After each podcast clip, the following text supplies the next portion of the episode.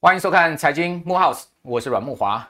哦，本周乌俄战事啊，可以讲说是越演越烈。我们可以看到，全球股市受到了战火的波及啊，是全面出现了大幅的呃波动，而且呢是倾趋向这个跌势的一个情况。那在此同时呢，我们也发现了哦，这个乌克兰的核电站哦也遭受到俄军的攻击，甚至爆炸起火，也当时造成了美股的期货指数呢是直接跳水啊，重挫了将近两趴。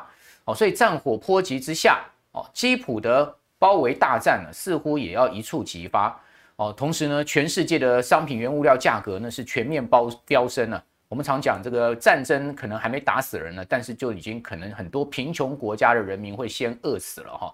比如我们讲一个呃最主要的食物来源就是小麦哦，大家可以看到小麦本周啊单周就涨了百分之三十的一个幅度啊，这是不可思议的一个涨幅啊。现在目前小麦的最新期货价格啊已经来到。每普式尔达到超过十二块钱美金了哈，那很多贫穷国家的人民的主食就是小麦，小麦价格涨上去了，饭都吃不起了哦，所以在这样状况之下呢，全世界原物料价格的上升，从油价的带动到天然气到基本金属哦，都是我们关注的这个很重要的项目啊。那我们如果衡量一个很重要的指数，就是标普的商品指数。今年以来，这个指数的涨升幅度呢，已经达到了百分之四十了。也就是说呢，今年才三个月不到的时间呢，你会发现这个指数呢，已经有四成的涨幅了。另外，我们来看很重要另外一个指数呢，就是呃，追踪二十三种商品的彭博大宗商品的现货指数。哦，那非常有可能这个礼拜的全周涨升的幅度呢，会超过百分之十哦。那如果说呢，超过百分之十的话，各位可以看到，它会创下一九七四年哦第一次石油危机以来哦最大的单周涨幅记录哦。那当时呢，全周的涨幅也不过是九点四啊。那这一次呢，呃更胜于呃第一次石油危机的情况啊。所以这个原物料价格的飙涨哈，真的是令人忧心忡忡啊。啊，另外各位可以看到，油价呢就是我们刚刚讲原物料价格飙涨带动了一个最主要的因素哦。这个油价。已经冲到了每桶一百二十块钱美金附近了啊。这个布伦特的汽油在整个战事的推升之下，我们可以看到它持续的在往上升，甚至市场呢已经有人喊到一百八十块钱这种不可思议的天价了。好，所以在这样的状况之下呢，我们会担心说这个原物料价格呢引爆了全面的通膨，那导致了全世界经济的压力甚至衰退，会不会有可能发生？也就是所谓的。经济学家或是金融市场最担心的停滞性通货膨胀呢？哦，今天这个困难的问题哦，我们要请到呃这个宇慧轩的部落格版主卢冠安来跟我们来解答，同时呢跟我们分析一下现在目前全世界的原物料行情。冠安你好，主持人、各位观众大家好。好，那当然大家首先是要关心原原油的价格哈。这个俄罗斯现在目前这个原油是跳楼大拍卖，因为它现在目前这个虚惊恐急啊，打仗需要钱嘛，所以说呢。呃，这个用现货价去卖原油，好，而且是折价卖的，嗯，好。同时呢，我们可以看到说，以英国啊、美国啊这些呃西方国家为首的这个国际能源总署呢，也宣布释出了六千万桶的战备储油，好，但是呢，油价是打不下去，甚至呢，已经来到了一百二十块钱美元一桶了。那这个原油后面还会再涨吗？已经有人看到一百八十块钱这种不可思议的天价，你觉得这个可能会发生吗？呃，我们可以先来看一下说原油的。就是说，世界的那个产量。哦，那其实其实大概有一个数据，各位可以大概记一下，就是说全球一天的原油的产量哦，当然需求量需求量会稍微高于这些，因为目前原油是有一些产能不足的状况，大概来讲说是九千多万桶，也就是说接近一亿桶左右了哦，那。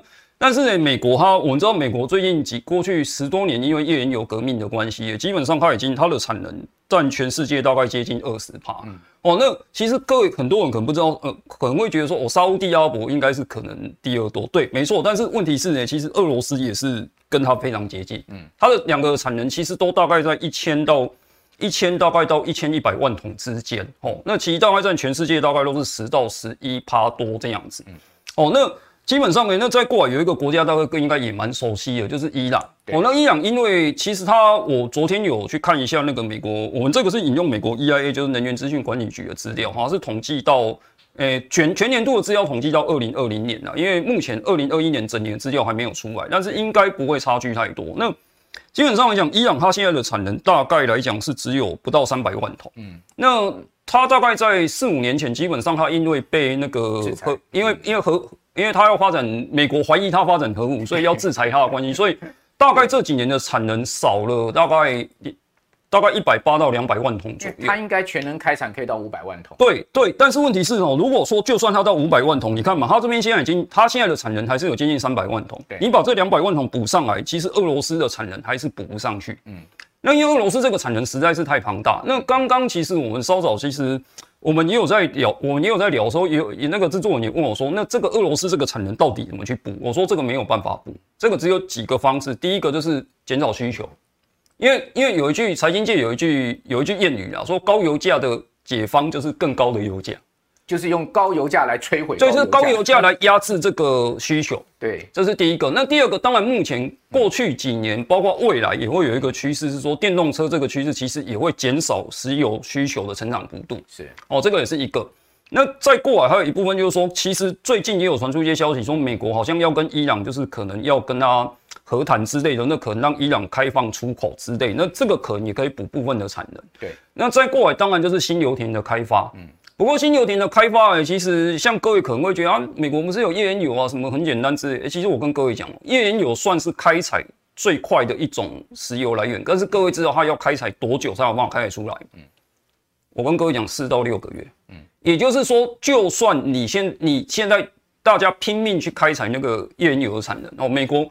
因为二零二零年那个不是有负油价的事情嘛，所以导致很多页岩油产能其实其实当下就是它已经不生产了。对，那基本上来讲，这样子的话，其实就算它现在开产，也要四到六个月之后才有产能把这个东西压下来。更何况美国大页岩油商已经摆明了，他们不想生产。是是是，因为现在其实很多银行团不想贷款给他，因因为绿能的关系，因为正全球在在进行那个节能减碳的关系，所以其实很多公司它就算想要开采，它也拿拿不到这些银行的资金。另外一方面是。因为他们维持现在的产能，价格这么好，他们赚更多，他干嘛要增产？对不对？这个这个也是一部分啊。所以基本上来讲，就是说，其实目前油价来看的话，我个但我我说实在话啦，其实现在现在多数的原物料的确是有一些超涨的嫌疑。但是如果说在在适当的回档之后，其实还它还是一个不错的一个中长线的投资标的。因为说真的，因为过去几年，包括大部分的资产，其实股市、原股市、债券跟哎、欸，房地产来讲，其实他们涨的其实涨幅其实都蛮大。那现在其实很明显是资金在转进原物料市场这个地方。对，哦，OK。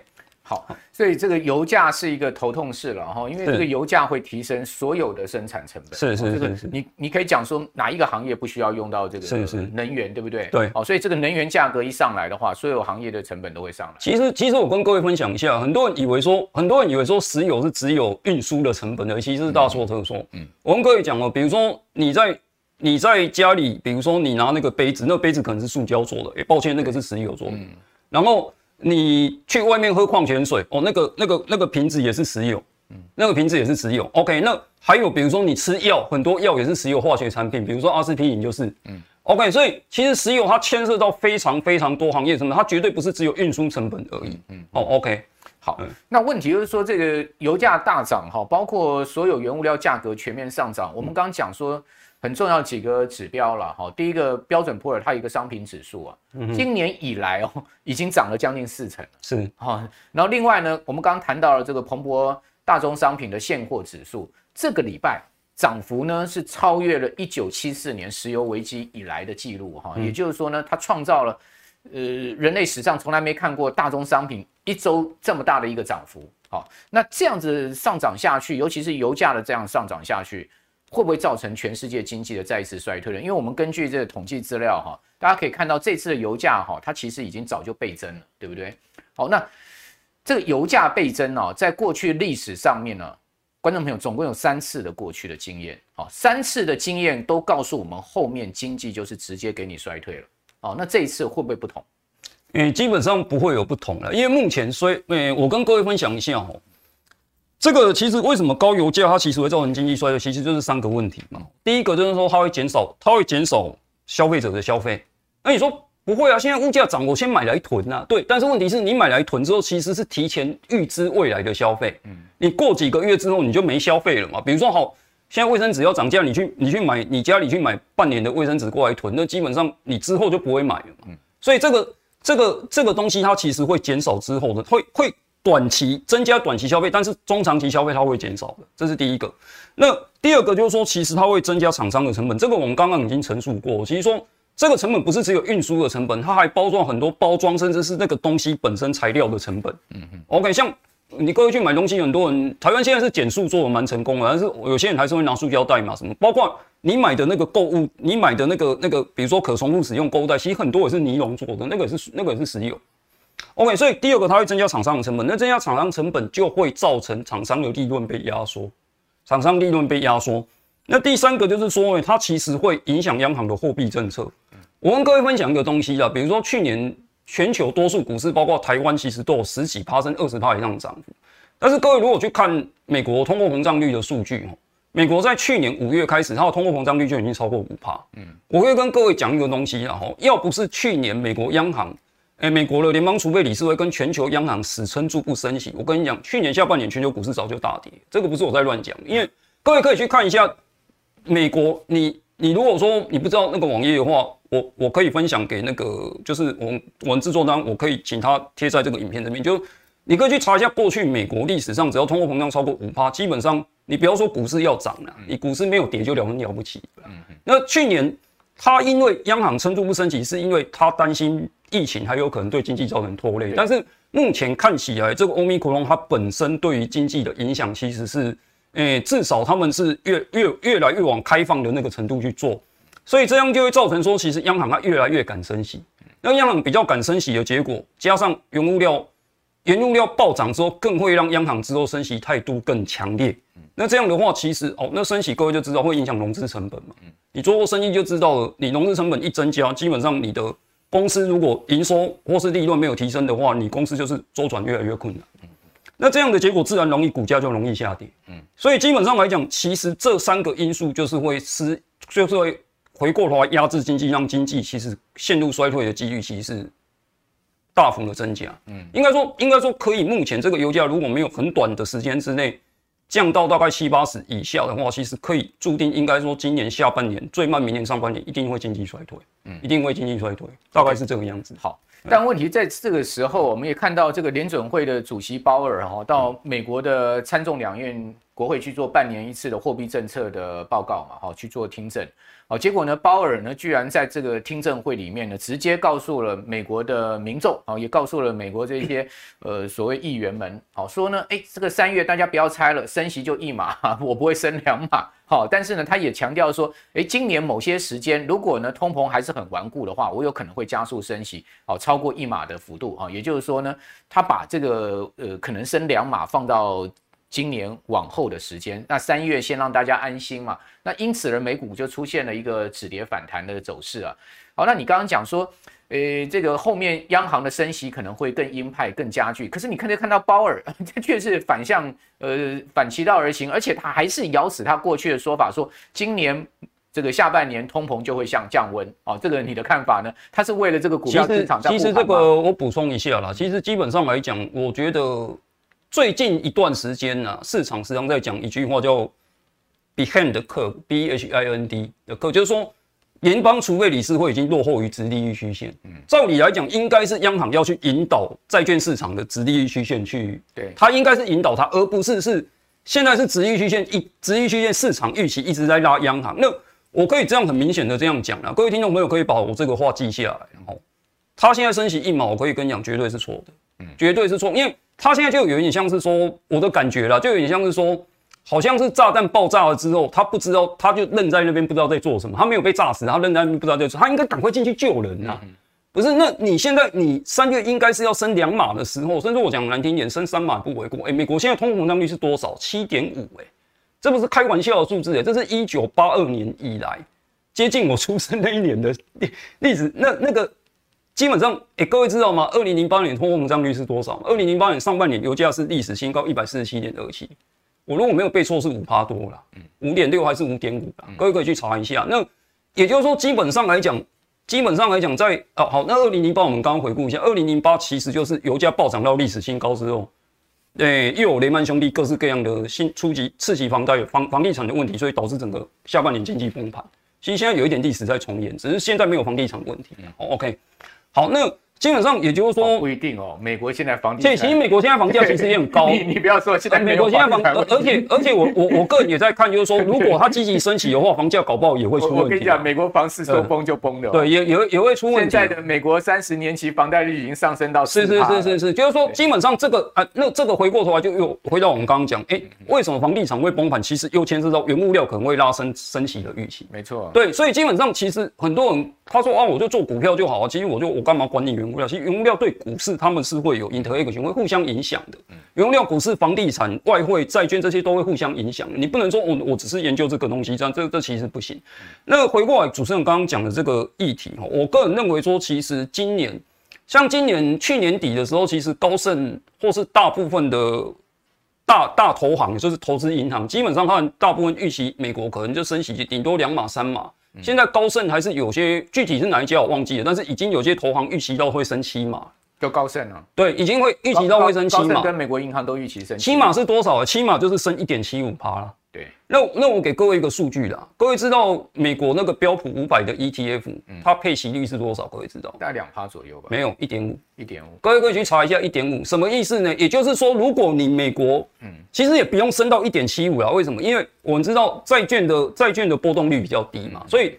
美国只要升个大概四码左右，其实我可以我可以跟你讲，标普不要说崩盘了，我我们不要讲崩盘这样子的，基本上一定大跌。为什么？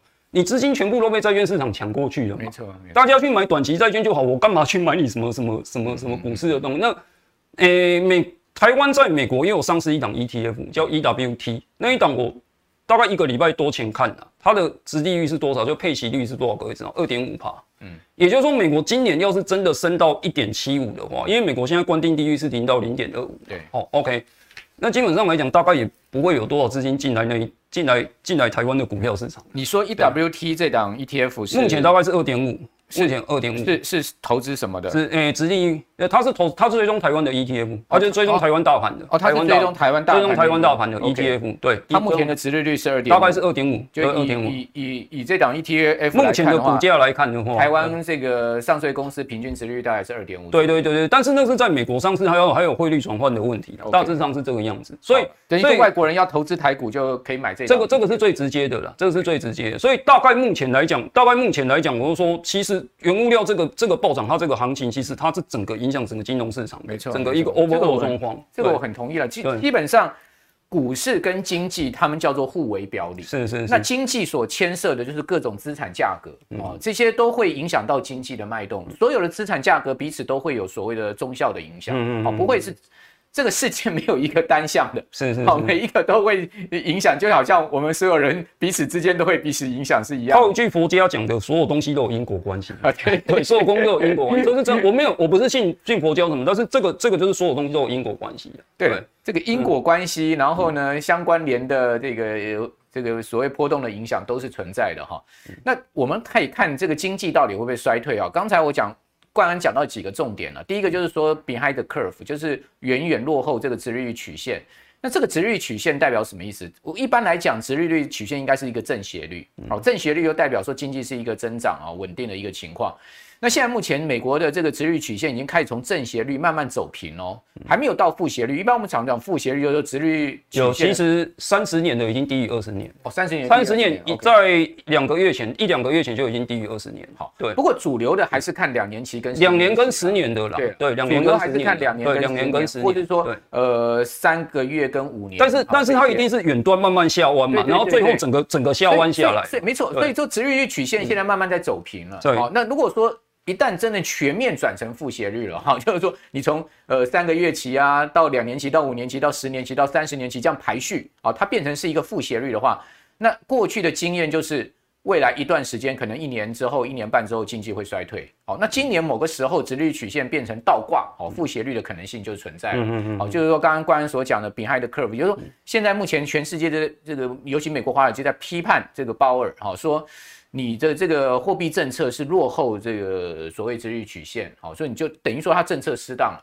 我觉得鲍尔非常有可能会是在历史定义上面哈最差的一个联总会主席。他应该是非常有，他应该是比当年那个一九七几那个伯恩斯只做大概一年，一年就被换下来，那个可能 有可能。你你看看，呃，一九八零年代哈，当时那个呃呃，那保罗沃克，对，Paul Volcker 他是怎么样去对抗通膨的？他一次，他第一次升息就直接给你升八码，对，升两趴哦，八码，我记得他把非方瑞拉到十八趴嘛，对，十五趴，十五趴，OK。你看 Paul Volcker 他在后面。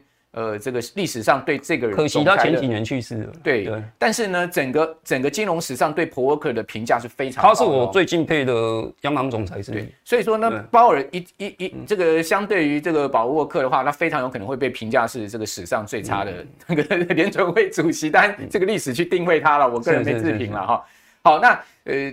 现在目前我们可以看到，这个我们讲这个非方瑞好了哈，这个非方瑞现在目前是还是零到零点二五。刚才官员讲说有可能呃这个拉到明年到一点七五，哈，拉到一点七五就是升七码，好，那升七码真的能把通膨压下来吗？可能也是一个大问题。其实它它现在就算升七码，它的实质负利率还是超过五趴。没错，就算它能把通膨压下来，经济能不受伤吗？哦，这也是另外一个问题，因为你会看到其实。已经有越来越多的指标告诉你，今年美国第一季的 GDP 可能是在一趴，甚至是零哦。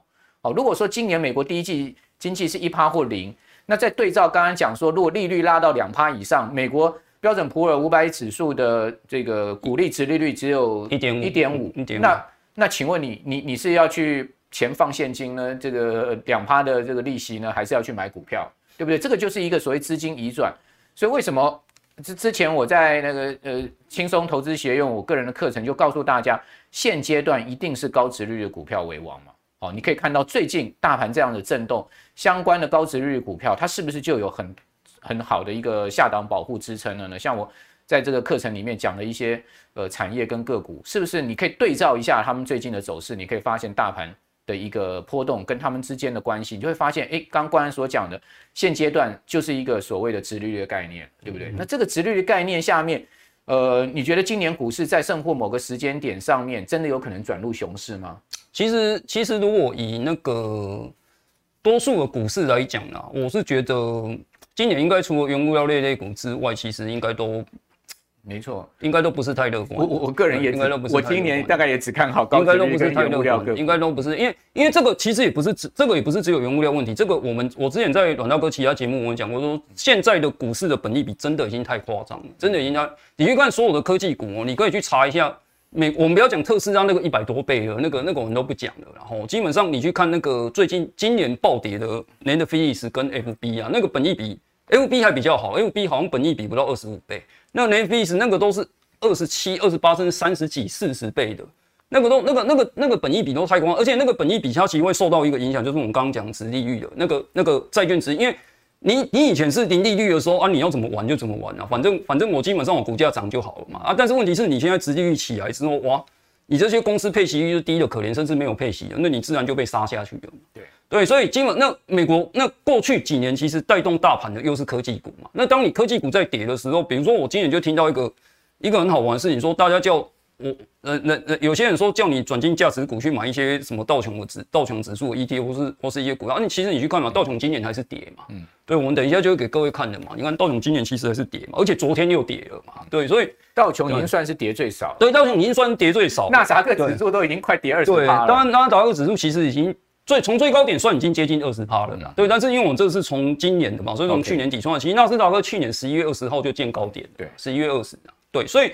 今年其实说真的，其实不要说股市啊，债券甚至房地产其实都会非常的不利。嗯，我再给各位分享一个东西，就是说，其实现在通货膨胀问题最大，反而我觉得不是美国，可能是欧洲啊。嗯，因为我昨天看到欧欧欧 欧元区的那个生产者物价指数，因为它是生产者物价指数、消费者物价指数的领先指标。对，我如果没有记错的话，好像是二三十趴的样子，年率二三十趴，这开什么玩笑？那欧盟现在欧元区现在的通货膨胀率也到五趴多以上了。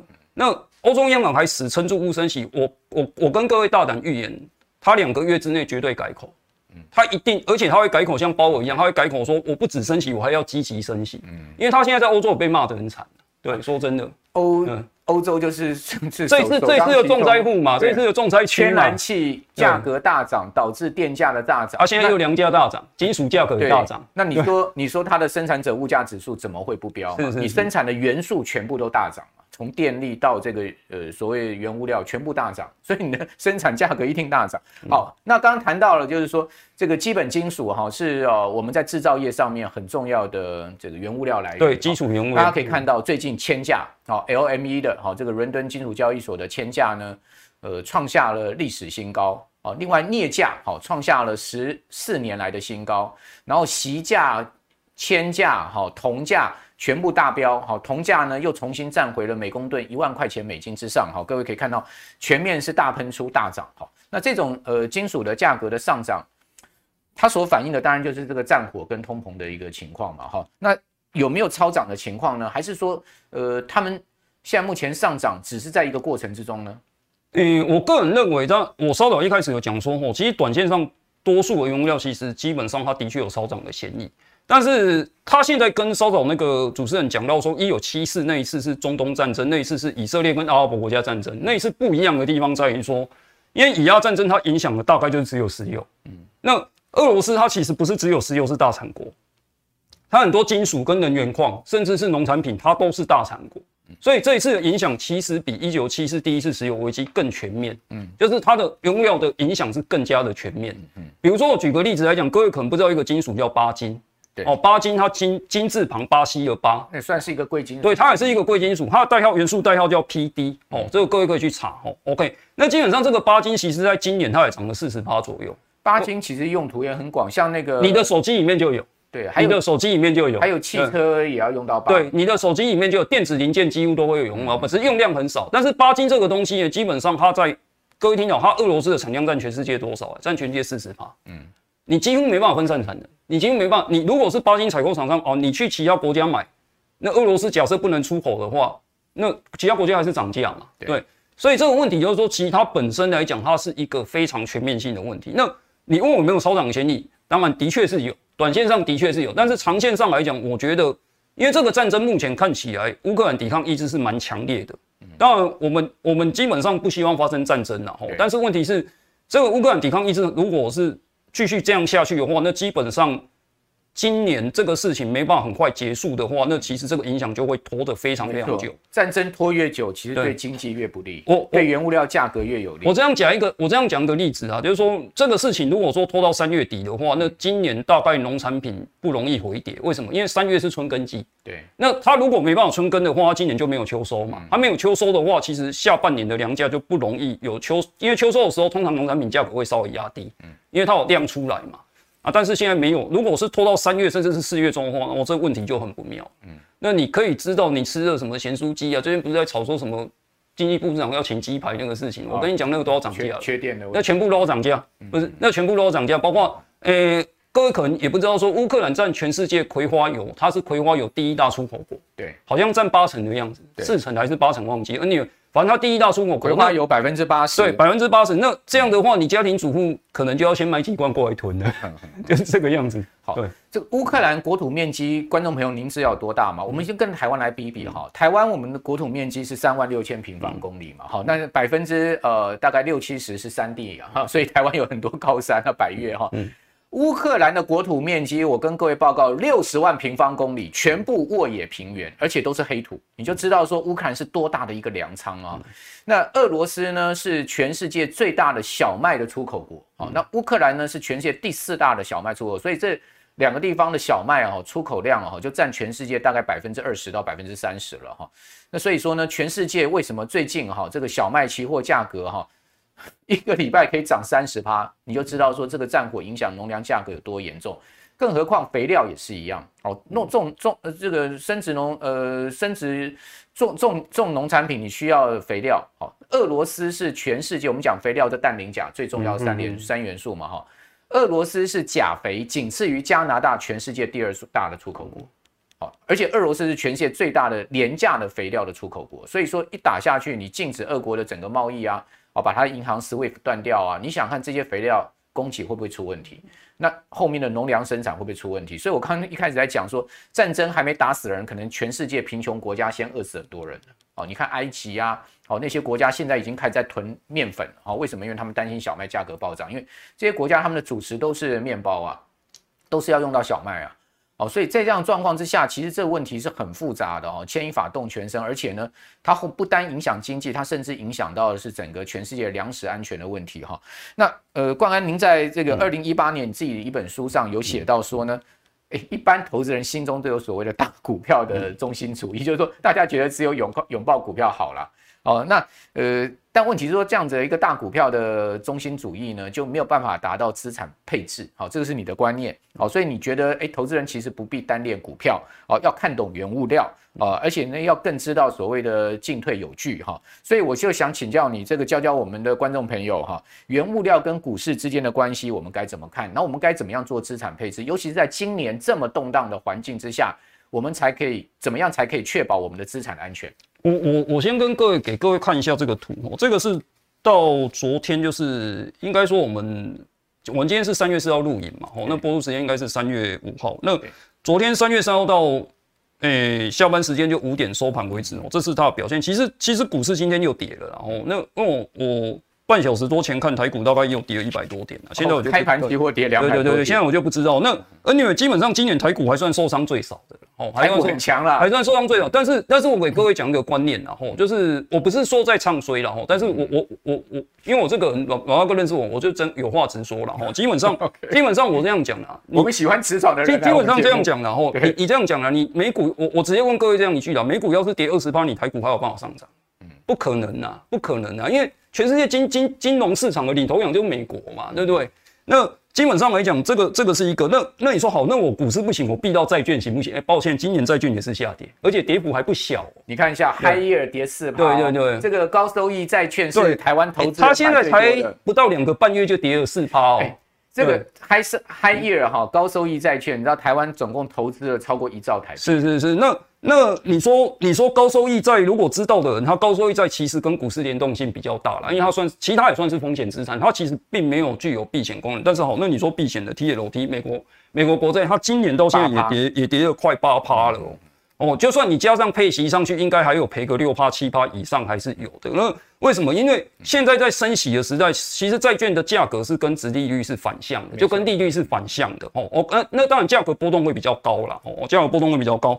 那黄金今年还算是原物料涨最少的，它昨天又涨了一些些，但是大致上来讲，大概在六趴附近，五趴六趴附近，还算是涨最少的。哦，那原有的话，基本上今年就已经涨了五十几趴了，哦，就已经涨五十几趴。今年涨，我这个可能没有打出来，今年 接近。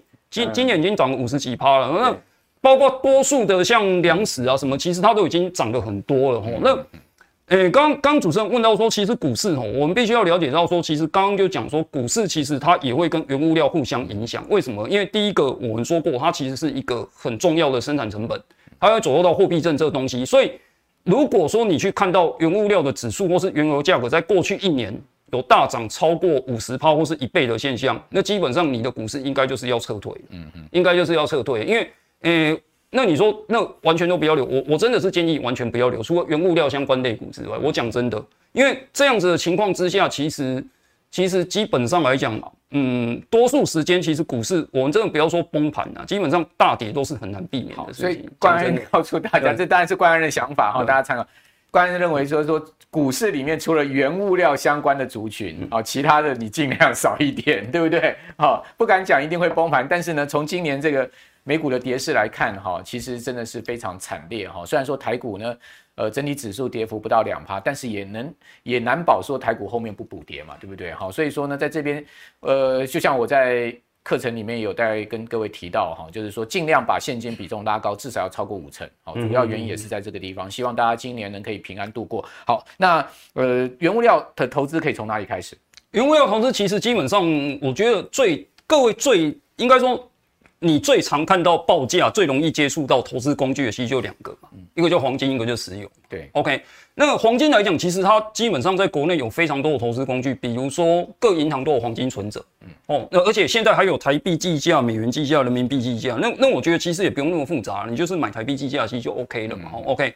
那基本上，那另外来讲，比如说像那个我们台湾的股票市场也有那个什么，也有那个那个现在叫元大宝元元黄金嘛，就是它也有一档 ETF，相信它是期货的商品，哎，欸，对，但是它它也是没有杠杆的，它也是有透过一些资金的方式去消除它那个。那个杠，所以基本上来讲，因为呃，这个是一个啦。那另外来讲，就是说石油这一方面来讲呢，基本上像国内也有原石油这一档 ETF 嘛，吼。那基本上来讲，像各基金公司其实它也有很多相关能源基金。但是我必须要跟各位分享一个事实，就是说，我们在讲的原物料价格上涨，其实它是讲原物料期货，但是我们基本上不推荐各位去做期货，因为期货有非常高的杠杆哦，它可能短时间之内一个回档，可能就会让你整个整个资金就很容易就就全部。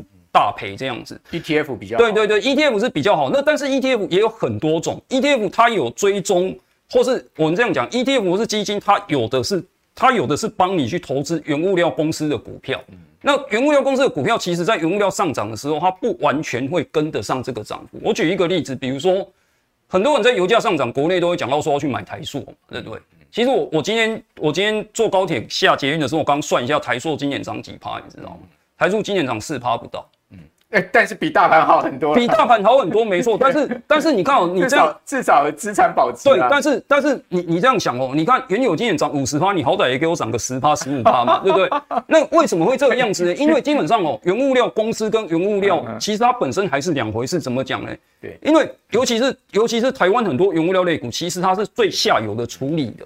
它不是在开采的，对。那如果说你是上游开采的，比如说你去看今年那个主要国主要的那个产油公司，比如说埃克森美孚、雪佛公司，涨很多，它应该都有个二十二三十趴以上的涨幅。嗯嗯嗯嗯、那这个东西就是说，其实原物料股票跟原物料的价格或者挂号原物料期货价格，它其实是不完全一样的事情，这必须要搞清楚。那有些 ETF 它其实是追踪原物料期货的，但是它它没有杠杆，OK。那有些是追踪原物料股票的，那这个其实你必须要去注意一下，说它背后的东西是什么。那像我们刚刚提到的原石油，它其实就是追踪石油期货价格。嗯，哦，OK，大概是这个样子。比如说，美股上面就有一档原物料这个能源相关的 ETF，叫 XME 嘛。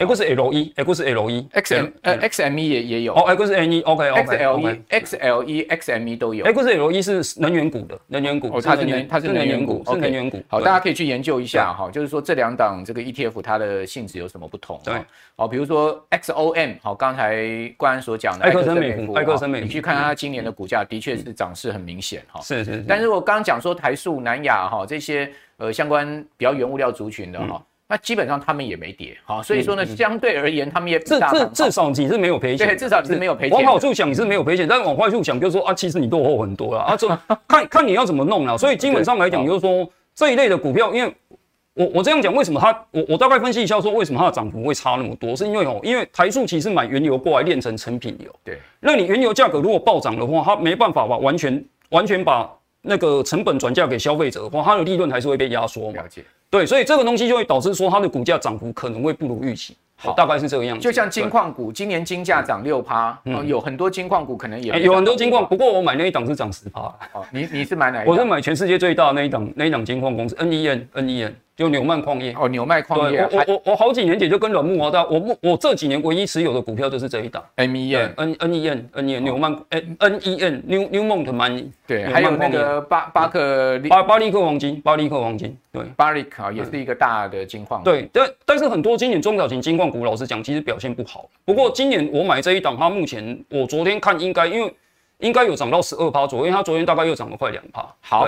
我今天在节目里面跟我们所有观众朋友讲了很多的投资概念，在原物料市场上面的分析哈，以及呢相关的标的啊。不过我们这些标的呢，仅供大家参考，都是一些范例了哈。是是，那并不并不代表说呢，它可以呃构成各位投资的一个决策哦。所以呢，投资一定有风险，在投资前大家自己要详加考虑自己的。呃，财务规划哈，好，那最后请冠安来跟我们谈一下这个影响原物料价格的一些主要因素吧。好，那很快跟我们大致上是这样子，基本上第一个就供需嘛，哦，这这个基本上就非要做非常多的功课了，然后那第二个就是所谓的实质利率，我跟稍早跟主持人在讲的时候，我有讲到说哦，什么实质利率几趴几趴，基本上大概就是你央行的利率或是银行存款的利率扣掉你的通货膨胀率的，好，OK，那这个基本上呢会影响。